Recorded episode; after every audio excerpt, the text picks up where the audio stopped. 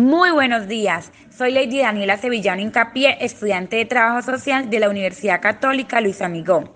En representación de mi grupo de trabajo, que lo integran Sirley Gisnairi Santa Cruz de Púlveda y Estefanía Parra Gómez, eh, se realizará una entrevista a una profesional de trabajo social, la cual nos va a contar un poco de su profesión y del trabajo social de caso en la contemporaneidad. Hoy nos encontramos con Ana Teresa y me gustaría que nos contaras, Ana, un poco de ti, de cómo te llama, es decir, tu nombre completo, en qué institución laboras, eh, cuánto tiempo de experiencias eh, llevas ejerciendo esta hermosa profesión. Hola, muy buenos días. Gracias Lady Daniela y equipo por la invitación a esta conversación. Mi nombre es Ana Teresa Castellar Osorio. Soy trabajadora social de la Universidad de Antioquia y actualmente me desempeño como trabajadora social en Confenalco Antioquia, la caja de compensación, pero específicamente dentro de su programa de atención integral a la niñez. Em, el campo, digamos que de mayor intervención allí como profesional social es el de familia y una línea que se ha venido fortaleciendo pues, eh, desde hace muchos años en, el programa que es em, proyección comunitaria. Entonces también hay un trabajo fuerte con la comunidad em, y un proceso transversal que está, eh, ha cobrado también muchísima fuerza desde hace varios años, que es la lectura crítica de la realidad social. Es un proceso muy cercano a la investigación social Em, con la intención de que el conocimiento del entorno en el cual eh, intervenimos eh, nos sirva como fundamentación o base para todas las estrategias que se, se, diseñan en el corto, mediano y largo plazo para acompañar a las familias y a la comunidad, por supuesto también a los niños y a las niñas. Bueno, en mi trayectoria como trabajadora social tengo aproximadamente seis años de ejercicio profesional. Esto contando el tiempo a partir del cual me gradué y ya estaba certificada, pues tenía mi título profesional.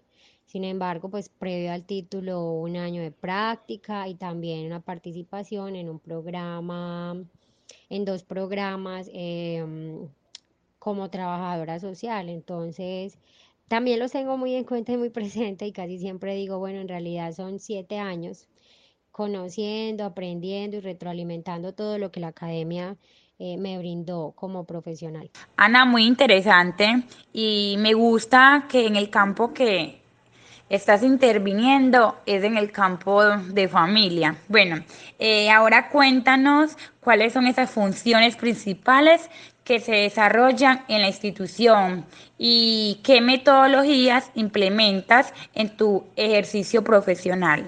Uno de los principales procesos liderados por la profesional social, en este caso por mí, dentro de mi organización, es el de lectura de la crítica de la realidad social. Eh, es un proceso permanente, es un proceso inacabado, todo el tiempo lo estamos retroalimentando y es el proceso que nos permite leer las lógicas eh, que están alrededor o que configuran la cotidianidad de las familias, de los niños, de las niñas y de la comunidad.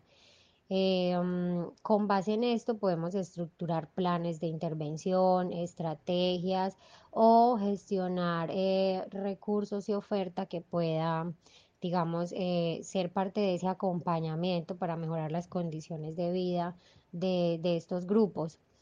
Otra función es la de diseñar eh, los planes de, intervención o de acompañamiento psicosocial a las familias. Eh, en este caso, familias con vulneraciones en derechos. Mm, la profesional social es la principal responsable del de, eh, acompañamiento en garantía de derechos. Es una, pues digamos que es un principio ser garantes de derechos de todos los agentes educativos que hacemos parte del proceso. Pero cuando se trata de orientar, asesorar, ya específicamente acompañar y activar las rutas de atención, la profesional social es la principal encargada, es quien debe hacer toda la articulación y eh, quien debe empoderar a la familia sobre los mecanismos para, para acceder o para hacer la reclamación de sus derechos. Y eso es en todas las áreas. Em, e incluso activar las rutas pues cuando se trata de los niños y es la misma familia quien está vulnerando. Otra función es la de planear y desarrollar encuentros educativos, encuentros colectivos con las familias, lo que en algunas instituciones denominan eh, escuela para padres. En nuestra propuesta pedagógica se llaman comunidades de diálogo porque está fundamentada en el diálogo de saberes, en la participación, en el reconocimiento, en la validación de los saberes previos y de las experiencias de las familias y en la construcción colectiva de conocimiento. También está la participación en la construcción del plan operativo de atención integral, que es un plan anual que eh, consolida las estrategias que vamos a desarrollar durante un año en cada uno de, los componentes pues, que implica la atención a los niños, a las familias y a la comunidad. Bueno, otra función ineludible para todo trabajador social y pues que no es la excepción para mí es la sistematización y el registro de las experiencias. Entonces constantemente estoy escribiendo, eh, escribiendo sobre los encuentros que haga y sistematizando las voces de las familias, aportando para los informes de los niños, construyendo los propios informes de mi área, de la gestión o de las intervenciones que hago como trabajadora social.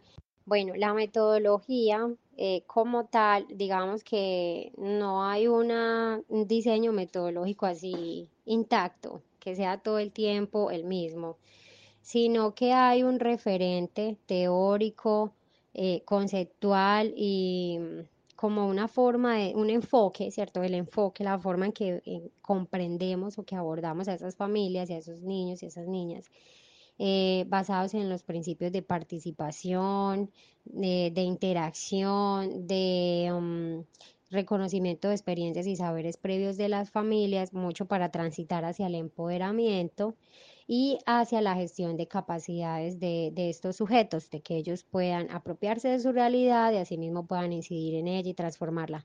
La propuesta contempla eh, el paradigma sociocrítico, pues como principal referente de todo este diseño que tiene el programa y el enfoque es prácticas socioeducativas. Este, mm, a ver, ¿qué más les cuento? No, perfecto, así está bien. Es de saber que son muchas las funciones que tiene Confenalco, pero qué bueno que nos hayas mencionado las más relevantes. Eh, ahora bien, ¿cuáles son esos desafíos de la intervención en el contexto actual? Los desafíos, Dios, también son un montón. Yo creo que uno de los principales retos en el contexto donde yo, donde Ana Castellar se desempeña, sigue siendo el asistencialismo. Definitivamente hay familias muy acomodadas, y que esta palabra no sea ofensiva para ellas, por favor. Me refiero a que se han adaptado tan fácil a estos, eh, como a estas prácticas o estrategias del Estado de entregar recursos materiales, dinero, eh, paquetes, cosas de este tipo eh, que son paliativas, pero que de fondo no resuelven ninguna de las necesidades que tienen. una situación muy compleja, un desafío que en este momento atravesamos como trabajadores sociales, y ya lo hablo como gremio, porque nos hemos visto, pues yo creo que todos nos, nos identificamos con el asunto, y es esa mirada hacia nuestra profesión como algo de conflicto, el estigma que está, que se está, que ha venido eh, fortaleciéndose hacia, hacia, los, em, hacia las personas que trabajamos en comunidad y con lo social como, eh, no sé, como promotores de, de la delincuencia, del vandalismo, ¿cierto? No sé. Ana, esta conversación fue muy interesante, emocionante, me la gocé, fructífera y aprendí muchas cosas. Eh, bueno, ahora ya para culminar, eh, me gustaría que nos dieras eh, unas recomendaciones a los futuros trabajadores sociales, sugerencias, consejos. Este, yo les recomendaría fortalecer mucho su mirada crítica o ese pensamiento crítico a desnaturalizar muchas de las cosas que vemos diariamente en nuestro territorio, en nuestra región, y a empoderarse, a fortalecer mucho su sujeto político, empoderarse, eh, tener clara la intencionalidad de lo que hacemos como trabajadores sociales para asimismo poder empoderar a los otros y poder acompañar a los otros en, esa, en ese agenciamiento de capacidades, en esa adquisición de habilidades para que ellos incidan y también eh, sean actores de cambio.